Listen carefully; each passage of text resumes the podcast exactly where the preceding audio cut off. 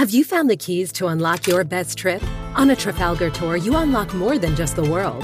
We give you the keys to discover real connections and one of a kind experiences. It all starts with expert itineraries where everything is taken care of. With Trafalgar, your money goes further, and so do you. Unlock your best self. Discover more at trafalgar.com slash unlock. That's T-R-A-F-A-L-G-A-R dot com slash unlock. Mit Marmelade, mit Pudding, mit Zuckerguss, mit Puderzucker oder einfach mit Streuzucker. Es gibt doch nichts Schöneres, als in so einen saftigen Berliner reinzubeißen, dass die Füllung nur so rausspritzt. Naja, und wenn man Pech hat, ist am Karneval auch einer mit Senf dabei.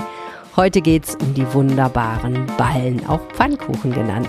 Ich freue mich, dass ihr zuhört. Mein Name ist Helene Pawlitzki. Brunch.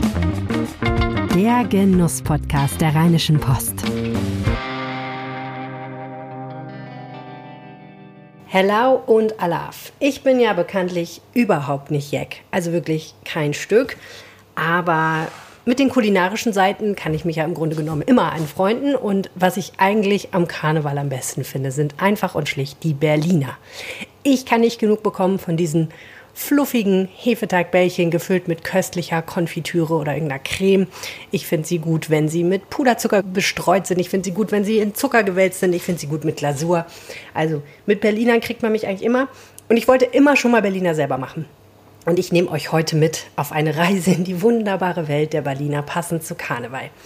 Was habe ich heute für euch? Erstens, ich werde Berliner selber machen und ihr könnt live dabei sein. Mal gucken, wie gut dieses Experiment klappt. Es gibt so einige Fallstricke auf dem Weg. Der Hefeteig muss gelingen, das Frittieren muss klappen. Und am Ende muss man sie auch noch sauber mit Marmelade füllen. Also es könnte schief gehen. Ich habe mir aber Hilfe geholt, denn ich habe mit einem echten Profi gesprochen, mit Klaus Götze. Der kennt sich mit Berlinern prima aus. Er arbeitet als Bäcker in der Bäckerei Hinkel hier in Düsseldorf. Die machen nicht nur an Silvester, sondern auch an Karneval etliche Berliner. Von dem hören wir also gleich, wie es funktioniert. Er gibt uns ein Rezept mit. Außerdem habe ich noch mal rausgeholt den großen Berliner Test, den Michael Höhing und ich vor einem Jahr gemacht haben. Die Ergebnisse sind eigentlich immer noch spannend, denn wir haben nicht nur Berliner vom traditionellen Bäcker getestet, sondern durchaus auch von der Tankstelle. Und wie das schmeckt, das erfahrt ihr quasi während der Hefeteig geht. Tja, und jetzt hören wir erstmal von Klaus Götze, wie das eigentlich funktioniert mit dem Berliner Backen in der Profibäckerei. Klaus Götze, Sie sind hier in die Redaktion gekommen, um mich einzuweihen in die Geheimnisse des Berliner Backens. Ist das eigentlich was, was man als Bäckerei Lehrling relativ frühzeitig lernt? Ist das eher so einfach oder eher so kompliziert jetzt im Vergleich zu den anderen Dingen, die Sie so machen? Ja, wenn, wenn ich jetzt überlege, so also im ersten Lehrjahr, wenn man da schon startet und man hat jetzt keine Erfahrung mit Teig, ist das schon ein bisschen schwieriger.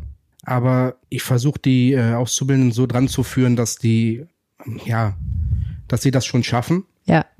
Und ähm, also bei uns hat jetzt bisher alles geklappt. Also und alle Berliner aufgegangen. Ja. Keiner ist weinend nach Hause gegangen. Manch, manchmal passieren natürlich Fehler. Dann, dann kommen die Berliner ein bisschen später nach vorne, wenn der Teig neu gemacht werden muss oder okay. dann fällt, ein, fällt eine Diele runter, dann sind die nicht mehr verwendbar. Oh Mann. Ja, na gut, okay, dann führen Sie mich doch jetzt mal so ran, wie Sie einen Lehrling vielleicht, der gerade angefangen hat, dran führen würde. Also was ich weiß über Berliner ist, es handelt sich um einen Hefeteig, richtig? Genau. Was für eine, aber ich meine, es gibt ja Hefeteig und Hefeteig. Was für ein Hefeteig ist das?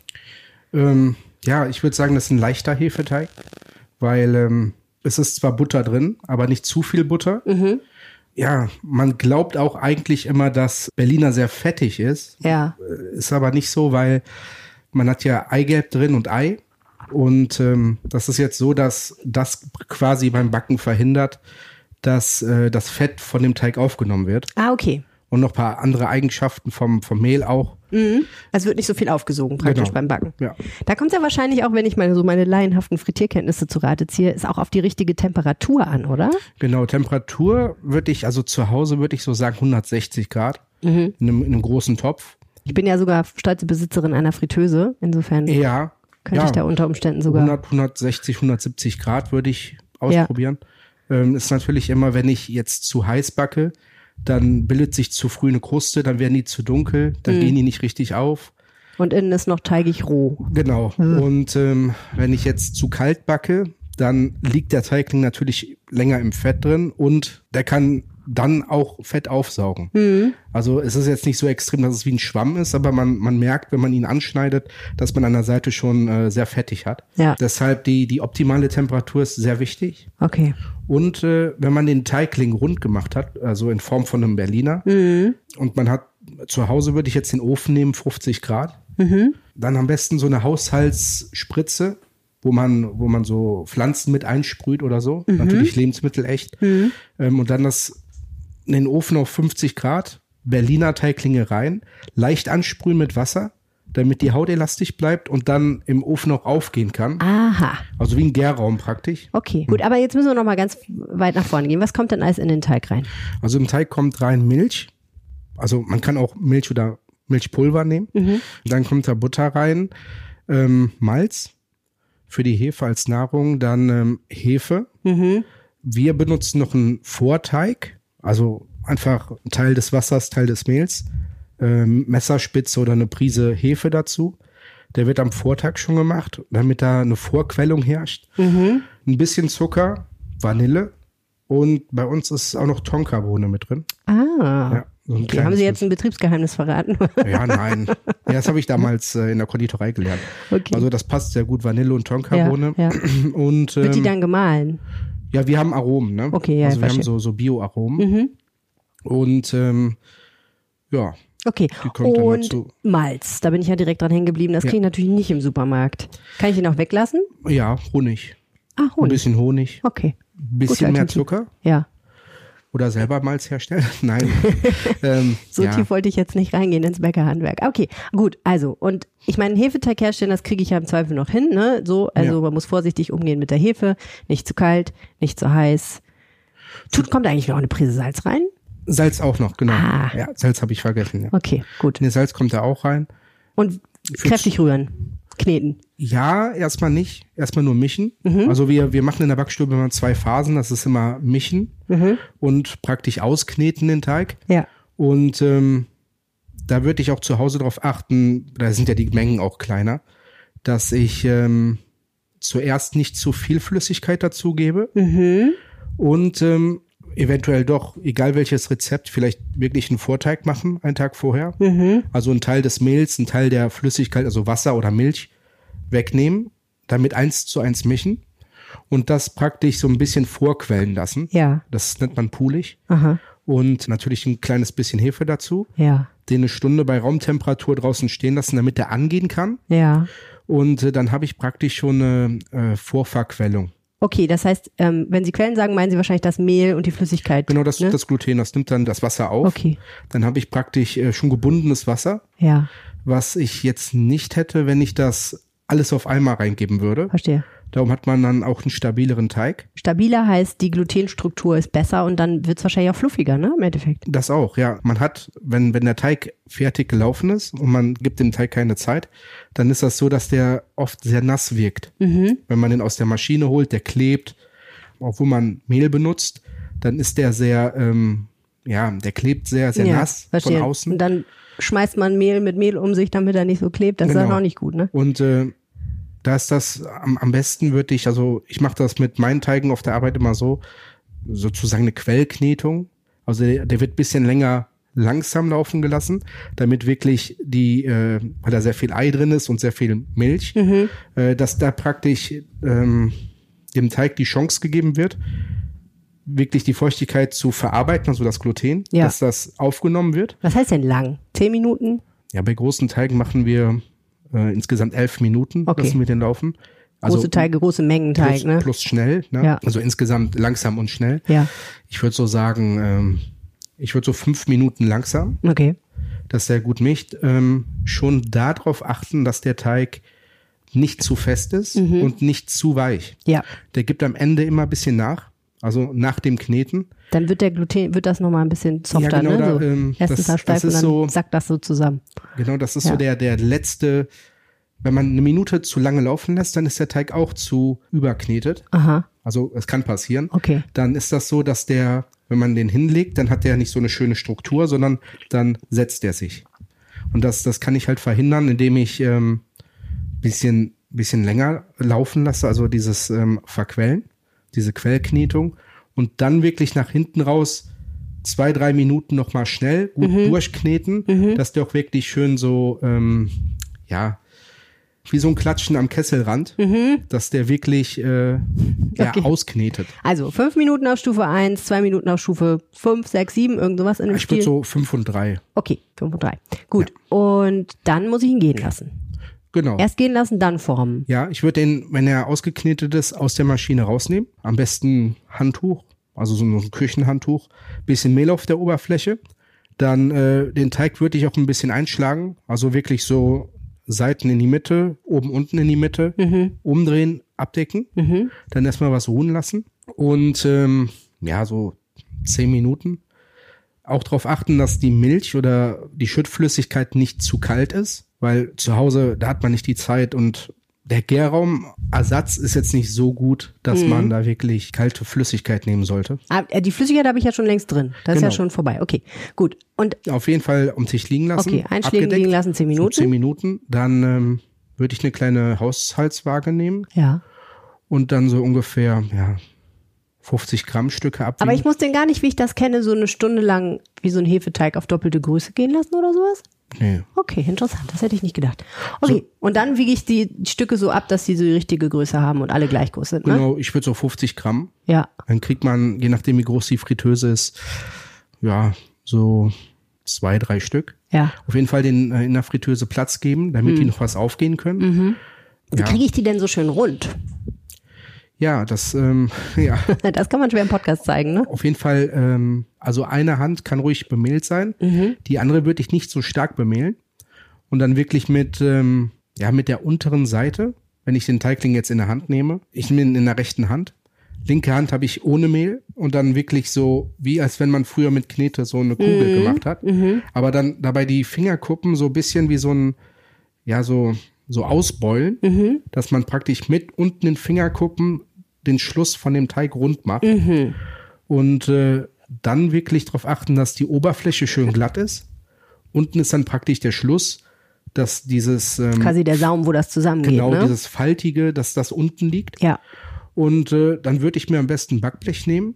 Dann kommt die Sache, die Sie vorhin gesagt haben, Genau. mit dem Besprühen, bisschen feucht machen und in den 50 Grad heißen Ofen zum. Genau. Ich überlege gerade, am besten auch wieder ein Küchenhandtuch Ja. oder Backpapier. Ja. Ähm, Damit sich anklebt, klar. Genau. Backpapier, ganz leicht Mehl. Mhm. Am besten sogar ähm, so Kartoffelstärke oder so. Das ist nämlich nicht so. Mhm. Was wäre denn mit so einem Spray, so einem Küchenspray?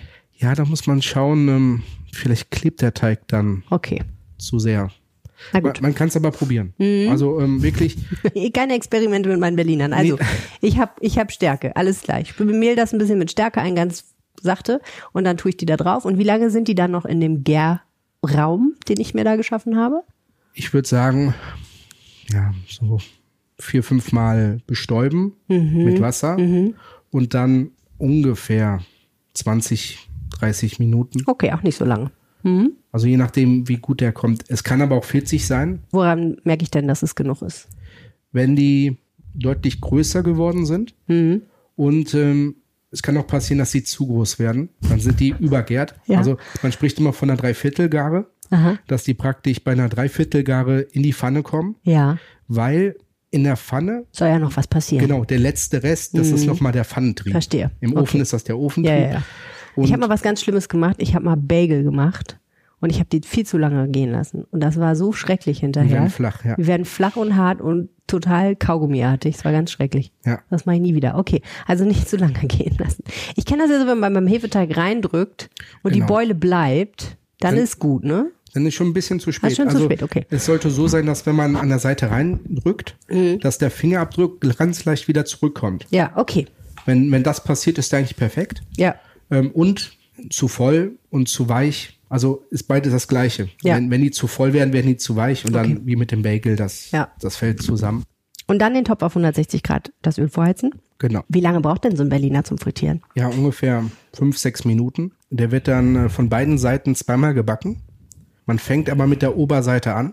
Also bevor die in die Pfanne kommen, obwohl ich den jetzt im Gärraum angesprüht habe, damit die Oberfläche feucht bleibt und elastisch, hole ich die raus, lasse die ganz kurz abhauten, damit die wirklich eine Haut bilden. Abhauten heißt trocknen. Ja, Einfach stehen. genau. Einfach stehen lassen, die trocknen ab Und äh, die sind erstens stabiler, wenn man die in die Pfanne setzen möchte. Ja. Und äh, das hilft nochmal, dass die Berliner nicht so viel Fett aufnehmen. Okay. Habe ich verstanden. Und kommen Sie dann mit der Oberseite zuerst? Mit der Oberseite zuerst. Und der Saum ist quasi dann oben, ne? Genau, die nicht so schöne Seite ist oben. Die werden dann ungefähr, ich würde die so zwei Minuten backen von der Oberseite. Ja, oder zweieinhalb. Zweieinhalb Minuten von der Oberseite. Dann auf jeden Fall drehen. Am besten mit zwei Gabel. Von der Unterseite auch nochmal so zwei Minuten. Dann ist wichtig, dass die nochmal auf die Oberseite gedreht werden. Weil wenn ich die jetzt von der Unterseite backe, wird oben durch das Verdampfen praktisch von dem Fett, da aus dem Berliner wird ja ein bisschen Wasserdampf rauskommen, Ja. äh, wird dann die Oberfläche weich. Das heißt, ich krieg so eine wellige Oberfläche Aha. Und darum muss der nochmal, wenn der von der Unterseite gebacken wird, gedreht werden auf die Oberseite. Also die, die Bräune und so kriegt er auch bei dem ersten Backen, also bei der ersten äh, Seite. Ja. Dann wird er gedreht auf die Unterseite, nochmal auf die Oberseite und dann, ich würde so, ja, Minute nochmal von oben, nochmal drehen, Unterseite, aber dann auch nur so 30 Sekunden. Ja. Wenn es funktioniert, er hat ja dann oben und unten braun und in der Mitte so einen weißen Kranz. Ja. Und den weißen Kranz auf jeden Fall nochmal versuchen, so ein ganz kleines bisschen unter Fett zu drücken, dass ich da auch nur ganz kurz, 10 Sekunden, dass ich praktisch den weißen Kranz so ein kleines bisschen angebacken habe. Also da, das geht nicht darum, dass ich da irgendwie Färbung reinkriege, sondern wirklich, Dass das ich zu ist praktisch, ne? ja auch so ein bisschen mehr Stand. Ne? Ja, ja, also die sind dann okay. nach dem Backen stabiler. Ja, okay, verstehe. Also Ähm, einmal noch so ein bisschen untertunkeln. Genau. Also praktisch auf jeder Seite zweimal, beim zweiten Mal ein bisschen kürzer und dann nochmal einmal untertauchen Genau. und dann hole ich ihn raus und lege ihn wahrscheinlich irgendwie so auf so ein Absaugpapier, ne? So irgendwie Ja, Küchenrolle oder, oder, was. Auf genau, Gitter. Küchenrolle oder ja. Dann ist noch darauf zu achten, wenn ich den Zucker, auf jeden Fall den, den feinen Haushaltszucker zu nehmen. Es gibt auch noch so, so ein bisschen gröberen, der ist nicht so schön. Mhm. Der hat noch nicht so ein schönes Mundgefühl. Und ähm, ja, natürlich vorher füllen. Ne? Mache ich das denn sofort mit dem Zucker? Oder erst wenn die richtig abgekühlt sind? Ähm, Nee, die dürfen nicht abkühlen. Weil sonst der Zucker nicht klebt, ne? Genau. Okay, also das heißt äh, relativ bald tunken und fülle ich aber erst, ne? Nicht Ja. erst den Zucker. Nee, erst füllen. Also muss ich schon den heißen Berliner füllen eigentlich. Genau. Uh. Ja. Interesting. Ja, da bin ich noch nicht so ganz sicher, wie ich das technisch löse, aber ich werde mir mal Vielleicht so eine Minute. Äh, wenn man die, die Hände voll Zucker macht, also so kurz die flache Hand im Mhm. Zucker drücken, dann äh, klebt natürlich Zucker an der Hand und dann kann man den besser anfassen. Das ist eine also- gute Idee. Stimmt. Das auf jeden Fall. Ja, mit, mit so einer Gebäckspritze oder so einer, Okay, irgendwie mit so einer Haushaltsspritze. ich überlege mir was. Ja. Gut. Jetzt kommt die wichtigste Frage dieses Interviews. Wie essen Sie am liebsten Ihre Berliner? Welche Marmelade muss drin sein oder was muss drin sein? Und was muss oben drauf sein? Ja, also am liebsten mit Erdbeermarmelade, Okay. weil das haben so selten, also wir hatten bisher auch Erdbeermarmelade, aber die Kunden mögen eher so dieses ähm, Johannisbeer-Himbeer-Gemisch. Aber ich bin eher so der Typ Erdbeermarmelade. Also ein bisschen süßer ist, ne? Ja, auch so, ich finde fruchtiger, also ist so, ja, Erdbeermarmelade halt. Ne? Das ist halt ist so, Erdbeermarmelade. Ich finde ja Himbeer geil, ne? ja, ja, Himbeer, bei, bei uns gibt's halt nur Himbeer-Johannisbeer Okay, ja, nicht schlecht. in der Mischung. Also die schmeckt auch nicht schlecht, die Ja. ist wirklich gut. Aber ich bin eher so der, der Erdbeer, Erdbeer-Fan. Okay. Und was muss oben drauf? äh, Zucker, ganz normal. Okay, keine. Glasur. Nee, ich mag die auch nicht mit Glasur. Auch kein Puderzucker. Ja, Puderzucker ist eher für mich so Eierlikör Berliner. Ah, okay. Ja. Ist bei da, uns auch da will so. ich jetzt eher einen Schokoüberzug vermuten. Ja, Schokoüberzug ist bei uns Killepitch Berliner. Also, Es hat alles seine Ordnung im Ja. Leben, ich sehe schon. Okay, aber ich meine, die Variationen sind endlos. ja. Kann man eigentlich viel mitmachen. Sehr schön. Woran erkennen Sie denn einen richtig guten Berliner, wenn Sie reinbeißen? Was muss der mitbringen? Also ich schaue gar nicht so auf das, also äußere schon, aber der müsste jetzt auch nicht so perfekt aussehen wie äh, auf Fotos oder so. Weil, ähm, ja, Mhm. Das wird er bei mir wahrscheinlich auch nicht. ja, also so, ähm, Also es geht mir um die Konsistenz dann und den Gesamtgeschmack. ja, auf jeden Fall. Also Mhm. ich finde, ähm, wenn man die handwerklich produziert, ob das jetzt zu Hause ist oder in einer kleinen Backstube, dann sehen die sowieso immer so aus, also sagen wir mal, nicht der Norm entsprechend. Die sehen immer Mhm. so aus, man sieht, dass es Handwerk ist. Und ähm, ja, ich finde wichtig, dass es wie bei Brötchen, dass da nicht so viel Luft drin ist. Ne? Okay. Wenn ich da jetzt so, so Luftballons habe, Mhm. So große Blasen. genau, Ja. also Eher so eine feine Krume. So- so riesen- kleinen Löchern. ja, Okay. Ich finde ja diesen Moment, wenn man so in diesen Berliner beißt und der so leicht gummiartig nachgibt und dann ist er durchgebissen. Ja. Dass, dass er so ein bisschen Widerstand hat, aber dann so durchgebissen ist und trotzdem irgendwie so weich ist. Also schon relativ feucht irgendwie. Ich finde ja nichts schlimmer als einen trockenen Berliner. Ja, das- das finde ich ganz ja. schlimm. So einen trockenen Berliner finde ich ganz schlimm. Ja, Wie das- kriegt man den denn feucht? Wie kriegt man das denn schön hin, dass er so richtig schön saftig bleibt, sagt man, glaube ich. Feucht ist nicht das richtige Wort. Ja, auf jeden Fall richtige Temperatur nehmen. Beim Frittieren, ja, Genau. okay, wir wenn haben drüber jetzt, gesprochen. Wenn ich jetzt zu lange, Dann trocknet er aus, Genau. leuchtet mir ein, Wasser verschwindet. ja. Und, Und, die Feuchtigkeit kommt ja rein durch die, But äh, durch die Milch, durch die Eier. genau, ja. Ja. Ich habe ja auch ähm, Eigelb nochmal zusätzlich drin. Also ähm, auf jeden Fall ein Rezept benutzen, wo nochmal Eigelb zusätzlich Okay. reinkommt. Ja. Wegen dem äh, Lecithin auch. Mhm. Das ist dann, ähm, Ja, ein Emulgator. genau, das ist Mhm. auch, äh, Eigelb ist ja sowieso fettig. Ja. Und ähm, das bringt auch nochmal. Aber dass da Wasser und Fett zusammen in der richtigen, ne, das ist Ja. wahrscheinlich das chemische Geheimnis. Ja, Okay. Okay. Das war sehr, sehr hilfreich, Herr Götze. Vielen herzlichen Dank. ja, bitte. Und dann wünsche ich Ihnen jetzt ganz viel gute Nerven für die kommenden Karnevalstage, wo Sie, glaube ich, was, was schätzen Sie, wie viel Berliner produzieren die, Sie da so ungefähr? Ja, also letztes Jahr war es von äh, Altweiber bis ja samstags. Rosenmontag haben wir, feiern wir ja selber ja. bei uns. Gott sei Dank. Da waren, ich glaube, 14.000. 14.000. Also gemischt. Also Wahnsinn. normale Ja, ja, Guss. alles durcheinander. Ja. Krass. Darum mag ich auch keine Guss-Berliner, weil die, Nervig in der Produktion? ja, die halten einfach zu sehr auf. Da muss man dann verstehe. immer so ordentlich in den, äh, in den Fondant drücken, Ja, ja, ja. dann abziehen schön. Tunken. Dann darf es nicht so, so viel trocknen richtig. Ja. okay, ich verstehe das Wir haben Problem. ja jetzt noch ähm, so eine Aprikotier, so eine ganz kleine Aprikotiermaschine. Da wird einfach Aprikosenmarmelade bisschen angerührt, dass sie Mhm. weich ist. Dann äh, wirklich kleines Tischgerät. Da kann ich dann direkt, wenn die aus der Pfanne kommen, drüber Ja. mit Aprikosenmarmelade. Dann trocknen die Aha. und dann kann ich die glasieren. ah, okay. Aber glasieren wir die auch alle per Hand. Also Okay. ja. Das kommt vielleicht noch. Muss ich mal die Chefin fragen. Alles klar. Ganz herzlichen Dank und äh, frohe Karnevalstage. Ja, danke. Trotzdem.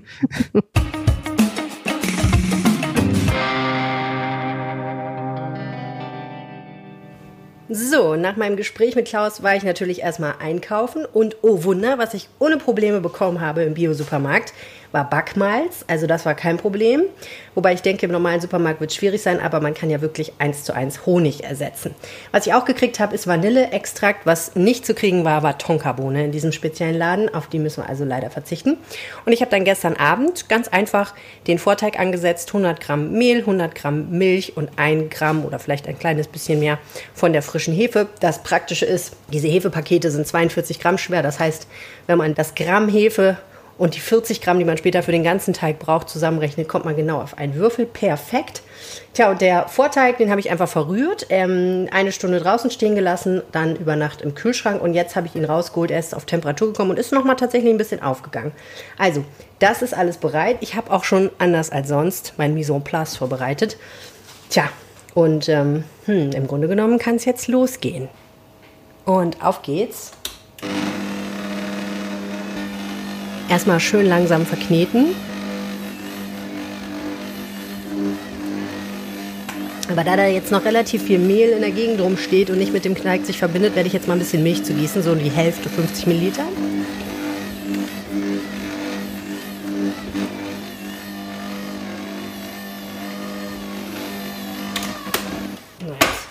Helfe ich der Maschine mal kurz, wenn ich einmal mit dem Silikonspatel hier an der Wand lang gehe. Boah, das ist ein echt ziemlich klebriger, feuchter Teig. Bin mal gespannt, was da was wird hier. Das ist schon heftiges Zeug. Weiter geht's.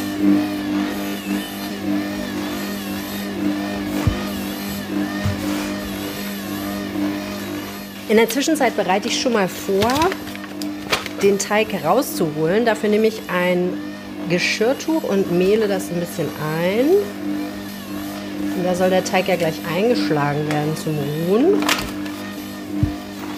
Dabei mehle ich auch gleich mich und die Küche ein. Sehr praktisch, dann kann wirklich nichts irgendwo kleben. So, das waren jetzt fünf Minuten. Jetzt gebe ich dem Teig nochmal drei Minuten bei voller Pulle und ich bin echt gespannt, was das macht, denn im Moment sieht er noch überhaupt nicht danach aus, als würde er in nächster Zeit sich zu Ballen formen lassen. Er klebt eigentlich schön unten im Topf und macht gar nichts. Aber jetzt drehen wir mal den Swag auf.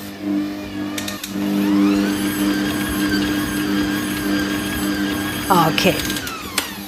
Also was ich jetzt hier habe, ist ein super klebriger, ein relativ feuchter Teig. Mm. Ich mache da jetzt nochmal einen Esslöffel Mehl dazu.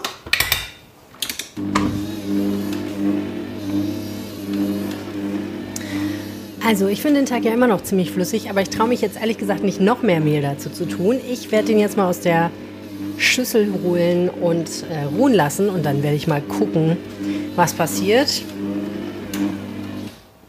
Ich krieg den hier nicht aus der Form so richtig aus der Schüssel, echt. Der klebt an der Wand. Okay, muss, muss so bleiben. So, jetzt hatte der Klaus gesagt, ein bisschen einschlagen. Also praktisch wie so ein Buch oder wie so ein Brief, den man einschlägt. So, so, so, ne? Wie so Dreifalt irgendwie. Und jetzt, na gut, aber es ist nicht völlig unrealistisch, dass man daraus Ballen formt, das gebe ich zu. Jetzt wickel ich den mal hier in mein bemehltes Tuch und hoffe das Beste. Wir geben dem Teig mal 10 Minuten Zeit und in der Zwischenzeit könnt ihr euch mal anhören, wie das eigentlich damals war, als ich mit Michael unser gemeinsames Lebendgewicht in Berlinern verspeist habe. Es ist Karneval und vor uns steht was ganz Närrisches im Brunch, nämlich Berliner. Pfannkuchen, Krapfen. Geviertelte Berliner auch noch. Ja. Sagst du Pfannkuchen? Ich versuche mir das mal anzueignen, weil ich das eigentlich ganz schön finde, aber hier sagt man ja Berliner klassischerweise, ne? Ich bin ja als Kind in den Osten gezogen. Es hat mich wahnsinnig irritiert, dass die Dinger Pfannkuchen hießen, weil Pfannkuchen waren flach und kamen aus der Pfanne für mich. Ja, aber in Berlin sind es Pfannkuchen. Eigentlich logisch, ne? Krapfen finde ich ganz schlimm. Das finde ich ein ganz schlimmes Wort. Weißt du, wie Amerikaner in Amerika heißen? Oh. In New York heißen die Black and White Cookies, weil die so schwarz-weiß angemalt, Angemalt sind. sind. Ja, glasiert, sagt man, glaube Wir ich. werden die probieren in dieser Folge und ähm, ich habe so ein bisschen Angst. Ach was, wo war's? Das sind sechs Berliner. Wenn wir jetzt jeder einen halben Berliner essen davon jeweils, Haben wir drei Berliner gegessen. haben wir drei Berliner gegessen. Normales Frühstück. Ja, und ich habe die Befürchtung, dass die ja auch nicht alle lecker sind. Also die sind jetzt von verschiedenen Bäckereien, Supermärkten, äh, da ist sogar eine Tankstelle bei. Also Aber ganz ehrlich, ich glaube persönlich nicht. Also, was kannst du falsch machen mit Weißmehl, Zucker, Marmelade und ein Fett gebacken? Das wird schon lecker sein. ja. Ich mache mir da nicht so viel Sorgen. Ich war heute Morgen in meiner Heimatstadt unterwegs und habe Berliner gekauft. Ich war bei einem Handwerksbäcker, der tatsächlich nur eine einzige Filiale hat. Dann war ich bei einer regionalen Bäckereikette vom Niederrhein, die ganz, ganz viele Filialen hat, unter anderem auch hier. Dann war ich bei einem Konditor, der normalerweise sonst nur Torten macht, aber eben jetzt zur Karnevalszeit auch Berliner. Dann war ich bei einer weiteren Bäckereikette, die glaube glaub ich auch vom Niederrhein, ähm, die auch viele Filialen eher bei uns hat. Und ich war bei einem Discounter und an einer Tankstelle. Ich bin so gespannt. Ich habe ja ein bisschen Angst, dass die Tankstellen Berliner mir am besten schmecken. Müssen wir gleich mal rausfinden. Müssen wir mal rausfinden. Also Okay. wir haben die mal aufgeschnitten jetzt hier und kann man mal äh, gucken, so können wir optisch. probieren. Also, ich sehe schon, hier gibt es schon Unterschiede. Also, dieser hier zum Beispiel hat sehr, sehr große Luftlöcher. Der sieht so leicht, ich weiß auch nicht, der hat irgendwie so einen, so einen rosanen Hauch für mich irgendwie. Aber das beschäftigt man sich doch eigentlich gar nicht mit. Nein, nein, aber ich finde das interessant, weil das ja schon einen Aufschluss darüber gibt, was ist so, weil ich glaube eigentlich schon, so rein handwerklich ist das ja recht, ist ja ein Hefeteig, ist ja ein schwerer Teig, der dann in Fett gebacken wird. Da wird ja nicht erwartet, dass Ja. das so wahnsinnig, ist ja kein Eclair praktisch, ne? Und dieser hier zum Beispiel im Gegensatz dazu mit diesem Zuckerguss ist extrem dicht. Einfach. Genau, das sind also ganz normale Berliner mit äh, Fruchtmarmelade. Ähm, Habe ich drauf bestanden. Und ja, richtig. Und mit Hagelzucker. Einer äh, ist allerdings mit Zuckerguss, weil da gab es da nichts. Ich würde mal sagen, wir probieren einfach mal hier den. Oh ja, okay. Auf geht's. So, sehr helle Marmelade. Mit Puderzucker? So himbeermäßig, genau, Puderzucker. Struktur leicht. Mhm. Marmelade, also finde ich, ist so ein Standard. Irgendwie, Standardding. Okay, jetzt hier der mit, der? Okay, der. Oh, hier ist richtig viel Marmelade drin. Oh la la la la. Die mache ich schon mal raus. Ich mache ja nicht so gerne Marmelade, aber so ein bisschen zum Probieren. Mhm. Ja, ist gut. Die Konsistenz ist gut, ne? Mhm. Okay, cool. Und die Marmelade gefällt mir eigentlich auch gut. Nehme ich gleich Ja, das noch ist so eine, die man eigentlich auch am Frühstückstisch hat, ne? Ja. Okay, cool. Manchmal ist da ja so Marmelade drin, wo du denkst, mh, wo haben sie die denn her? hier ist Pflaumenmus drin, ne? Ja, Okay, mal gucken. Und der Zucker ist ein bisschen gröber. Ne, also wenn ich einen Berliner beiße, dann will ich eigentlich das Gefühl haben, ich beiße in eine Wolke. So, was jetzt? drei noch. Nimm mal den mit Zuckerguss. Warte mal, ich mache dir hier mal noch so einen Titsch Marmelade dran. Bitteschön. Okay. Ich nehme mich hier ein bisschen Das ist doch krass, wie unterschiedlich teuer die sind. Ja, Also teuerste waren drei Stück äh, acht Euro. Mhm. Und günstigste waren drei Stück 90 Cent. Drei Stück 90 Cent. Oh, das ist aber auch nicht in Ordnung, ne? Oh, der bleibt oben hin. Na, das liegt am Zuckerguss vielleicht. Aber da finde ich die Konsistenz richtig gut. Der gefällt mir ehrlich gesagt so der Teig am besten. Den hier und den hier, die finde ich beide gut. So, was jetzt? Den hier? Okay, das ist Ich bin jetzt mit dir noch nicht fertig. Keep up. Müssen wir zwischendurch eigentlich auch so Wasser trinken oder so, oder? Schwarzbrot essen.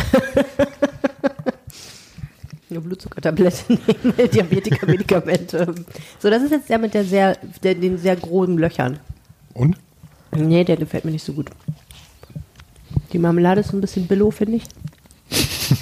Das ist irgendwie trocken. Das liegt wahrscheinlich an den großen Löchern. Ich sag dir, wenn die große Löcher haben, ist das gar nicht gut. Der hat aber auch so einen Beigeschmack irgendwie. Hm. Motorenöl. Das ist der von der Tankstelle, glaubst du? Ich glaube, ja. Das liegt dann aber an dir, wenn du die Packung nicht richtig zugemacht hast beim Kaufen. Okay, einen haben wir noch. Der ist jetzt relativ dunkel und hat recht groben Zucker. Die Marmelade macht auf mich einen guten Eindruck. Mhm. Mm, da ist Vanillezucker drauf. Und die Marmelade ist echt gut. Die ist ein bisschen säuerlich. Mhm. Finde ich auch nicht schlecht, aber der, hat auch, der ist mir auch zu bissfest. Jetzt haben wir sechs Berliner gegessen. Ich habe schon wieder vergessen, welcher meiner war. nee. Den fand ich gut und den. Ich bin für den ersten. Der? Nee. Ich fand die beiden gut.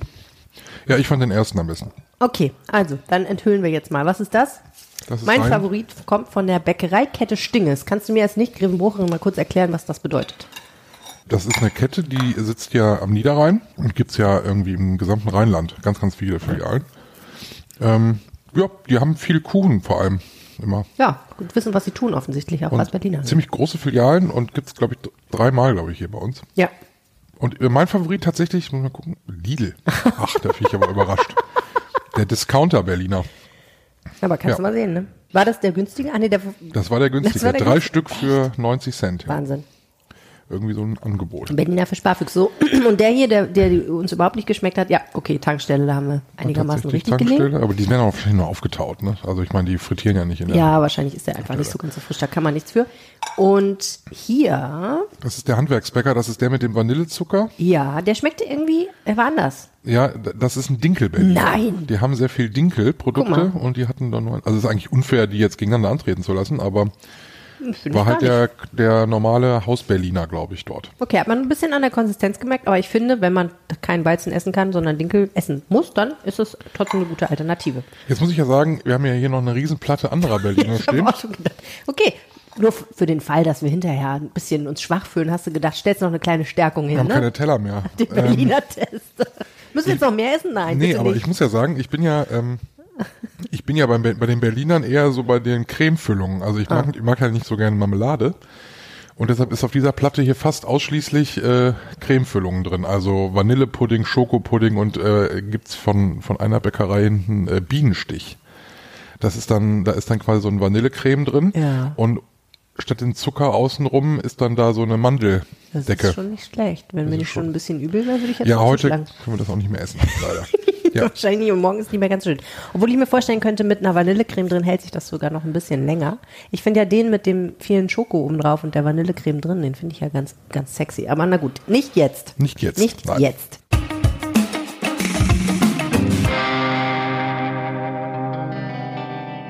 Ich muss zugeben, Wiegen und Messen war noch nie meine Stärke, deswegen habe ich jetzt auch nicht 15, sondern 17 Berliner und die sind so zwischen 35 und 55 Gramm schwer. Und ich habe noch ein kleines bisschen Teig über, das wird gleich mein Probestück. Das wiegt nur 14 Gramm. So, aber jetzt kommt das Ganze ja nochmal in den Ofen. Der ist auf 50 Grad vorgeheizt. So, hinein damit. Die Uhr stellen wir auf erstmal 20 Minuten. Und dann habe ich hier eine formschöne Sprühflasche gestern noch erstanden. Aha, sehr schön. Jetzt benebel ich erstmal noch mal ein bisschen meine Berliner. So, und jetzt heißt wieder warten.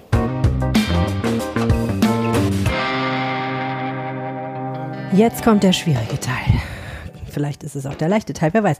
Also, was einen ja schon schockiert aktuell, finde ich, ist, wenn man in den Supermarkt geht und Öl kauft. Ich habe jetzt mal drei Flaschen gekauft. Das handelt sich um ein Bio-Brat- und Backöl. Und das ist wirklich das teuerste hier in dieser ganzen Aktion. Also, das kostet ja schon so 4, 5 Euro pro Flasche. Und ich habe jetzt hier einen kleinen gusseisernen Topf, weil ich frittiere persönlich gerne im gusseisernen Topf. Der ist jetzt nicht so riesengroß, aber das heißt auch, ich brauche nicht so viel Öl, denn das muss ja schwimmend ausbacken, ne? Das heißt, zwei Flaschen werde ich schon mindestens brauchen. Mal dieses Ausgussding ab, damit das schneller geht. Und natürlich kann man das Öl schon hinterher nochmal verwenden. Ne? Also man kann das filtern. Dann geht das schon, aber es trennen einem schon so ein bisschen die Augen aktuell, finde ich. Aber das ist natürlich auch so, dass diese ganzen Geschichten, diese ganzen schmalzfrittierten und ölfrittierten Backwaren, die man so vor der Fastenzeit isst, auch einfach was damit zu tun haben, dass man da Sachen aufgebraucht hat, die man danach dann nicht mehr so verwenden konnte und natürlich auch einfach nochmal aus den Vollen geschöpft hat. So, ich hole jetzt hier mein lustiges Thermometer hervor. Das ist so ein Thermometer mit einem ein digitales Thermometer mit einer metallenen Spitze. Und man muss es schütteln, damit es angeht. Das ist nämlich nicht batteriebetrieben. Aber dann kann man nachmessen, wie viel Grad das Öl hat. Das Öl ist jetzt im Topf und ich habe es auf volle Pulle gestellt. Und jetzt warten wir mal ein bisschen ab. Ich habe mir auch schon eine Erdbeermarmelade bereitgestellt und ein Pflaumenmus. Und die Erdbeermarmelade habe ich durch ein kleines Sieb passiert weil ich vermute, dass ich es sonst nicht unfallfrei reinkriegen werde in die Berliner. Ich bin jetzt darauf verfallen, so einen Spritzbeutel zu benutzen mit so einer langen, langen Spitze. Und ich bin sehr gespannt, ob das gleich funktioniert, ob das eine wahnsinnige Sauerei gibt. Die beiden Marmeladengläser stehen in einem Topf mit Wasser. Und äh, der Gedanke ist, sie so ein bisschen warm zu halten flüssige Marmelade möglicherweise leichter spritzbar ist. Ich weiß es nicht. Mal sehen. Mittlerweile hat sich hier so eine kleine Problematik bei meinen Berlinern gezeigt. Die sind nämlich erstens ziemlich auseinandergelaufen und zweitens hatten sie nicht genug Platz auf dem Blech. Vielleicht hätte ich lieber zwei Bleche nehmen sollen. Tja. Und jetzt habe ich hier so eher so eine Art zusammengeklebte Brötchen liegen. Bin mal gespannt, ob ich die gleich heile auseinanderkriege. Weil das könnte nämlich jetzt echt der Haken an der Sache sein dass ich die nicht heil ins Öl kriege. Ich versuche jetzt mal vorsichtig hier am Rand zwei Berliner zu trennen. Oh Gott, das klebt voll zusammen. Oh Mann, das wird niemals gut gehen. Die werden einen schrecklichen Tod sterben bei mir im Fett. Ich sehe das schon. Oh weia. Total zusammengeklebt. Jetzt sind sie auch nicht mehr rund. Oh, meine schöne Form. Komplett zerstört. Naja. Tja, ich versuche es jetzt einfach mal. Ich meine, irgendwie müssen sie ja ihren Weg ins Fett finden, ne? Aber mit einem Berliner hat das hier nicht mehr so viel zu tun. Oh, weia. Uh, mehr so eine trauriger Klumpen. Ei. Wenn der Götze das sehen könnte, würde er sich hoffentlich totlachen und nicht traurig nach Hause gehen.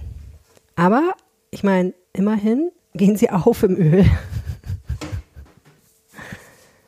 Doch schon mal schön. So, und weil Klaus Götze gesagt hat, man muss relativ zügig arbeiten, mache ich jetzt das, was ich immer in der Küche falsch mache, nämlich Multitasking.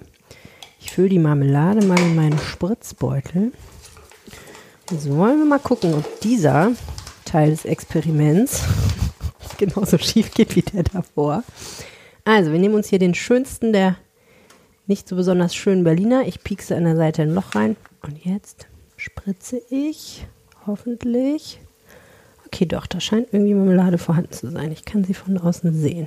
Sie ist allerdings, öh, kommt sie wieder raus. Ah, nein, bleibt drin. Oh, weia. Sie will nicht drin bleiben. Leute, sie kommt wieder raus. Okay, die Marmelade. sie heißt zu machen, war nicht die beste Idee. Sie ist jetzt einfach sehr flüssig. Dieser Berliner hier hat einfach strukturell Löcher, wo sie wieder rauskommt. Das ist auch nicht so optimal. Und der hier oh, ich weiß auch gar nicht, wie viel man da reinmacht, dadurch, dass man es nicht sehen kann. Kann das sein, dass ich jetzt hier totale Bomben erzeuge? Also meine Hoffnung ist ja, dass unter Umständen, überall Marmelade in der Küche, dass unter Umständen, wenn die Berliner abkühlen, die Marmelade wieder fester wird. So, aber wisst ihr was, Leute? Mittlerweile bin ich ja dankbar, wenn überhaupt was Essbares dabei rauskommt. Ich wälze jetzt mal diesen Berliner ein bisschen in Zucker. Es kann ja nur besser werden, wenn man Dinge in Zucker wälzt. So, ich mache es einfach rundherum, was soll's. Viel hilft viel. Und der hier kriegt so eine schöne Zuckerhaube. Also dieser sieht fast aus, als könnte, man könnte fast denken, es wäre tatsächlich ein Berliner. Mit etwas gutem Willen. So.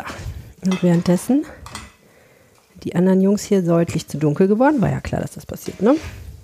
Machen wir nochmal die andere Hälfte. Damit die nicht nur von einer Seite aussehen wie die Tabulen in seiner schlimmsten Zeit. Also, ich meine, ich habe hier was, das sieht aus wie ein Krebs und ich habe hier was, das erinnert eher so an so, ein, so eine Art Langosch. Ich habe hier was, das sieht original aus wie eine Felsenauster. Nicht, dass es nicht interessant wäre, aber im Berliner förmig sind diese Berliner nicht. Ich habe jetzt aber mittlerweile rausgefunden auf den letzten Metern, wenn man ihnen doch eine waagerunde Form geben kann, nämlich indem man sie einfach mit den Fingern nochmal so ein bisschen formt, vorsichtig, sie so ein bisschen in Richtung rund balanciert.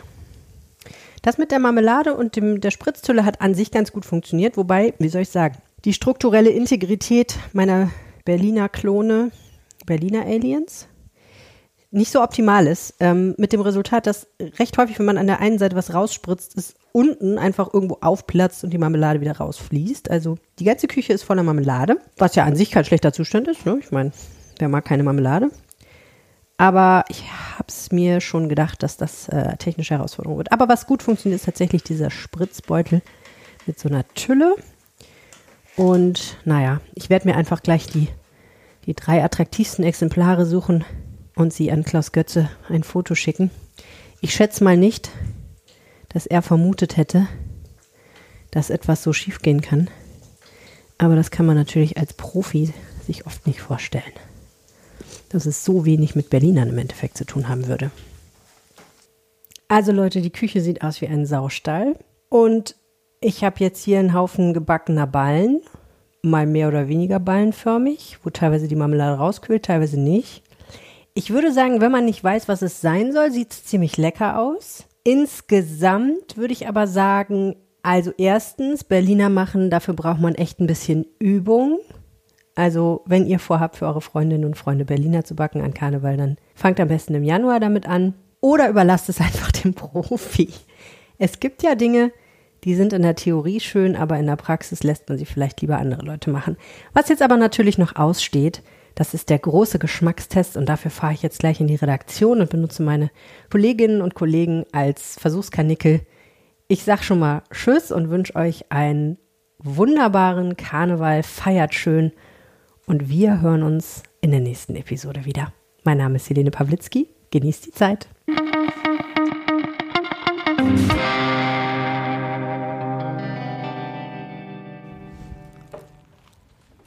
Perfekt. Absolut perfekt. Das ist ja lieb. Geil. Ich nehme mir auch gern einen Ja. Berliner. Ich finde das echt gut, dass keiner von euch bislang was über den, die Optik dieser Berliner gesagt hat. Die sind ja hässlich. Nein, ich hätte niemals gesagt, dass sie hässlich aussehen, wenn du da nicht selber drauf angespielt hättest. Sie sehen ein bisschen aus wie Quarkbällchen, ne? Lippenstift untauglich, kann man sagen. Aber sehr lecker. Nicht so super fluffig, aber so ein bisschen sapschig. Das finde ich gut. Ich nehme jetzt einfach den. Der ist mit Pflaumenmus. Man kommt auch schon rausgequockt. Oh ja. Oh ja. Geil. Sehr lecker. Okay. Ich danke auch dir, dass du nichts darüber sagst, wie sie aussehen. So, und jetzt traue ich mich noch zum stellvertretenden Chefredakteur. Horst Thoren, Sie sind durch jahrelangen Berliner Konsum gestellt und verzeihen mir hoffentlich die Optik. Hm, das sieht ja schon mal klasse aus. Das ist ja eher krapfenähnlich, oder? Ja, es sind einige Dinge passiert, die ich nicht antizipiert hatte, deswegen sind sie nicht so Berlinerförmig. Und die müssen nicht Berlinerförmig sein, die müssen nur so schmecken. Und das ist ja kross. Das ist knackig. Ah, und der Zucker. Hm, darf ich mal zubeißen? Hm. Hm, hm, hm. Mit 30 Gramm kaum zu verstehen. Hm, Aber der Geschmack ist da. Oh, das ist lecker. Da könnte ich mich dran gewöhnen. Soll ich noch welche hier lassen? Darf man die weiter essen? Mal gucken, ob sie dann noch da sind. Herzlichen Dank und guten Appetit. Am meisten Spaß macht Brunch, wenn man ihn mit netten Leuten teilt. Erzählt heute jemandem, den ihr kennt, von diesem Podcast. Danke.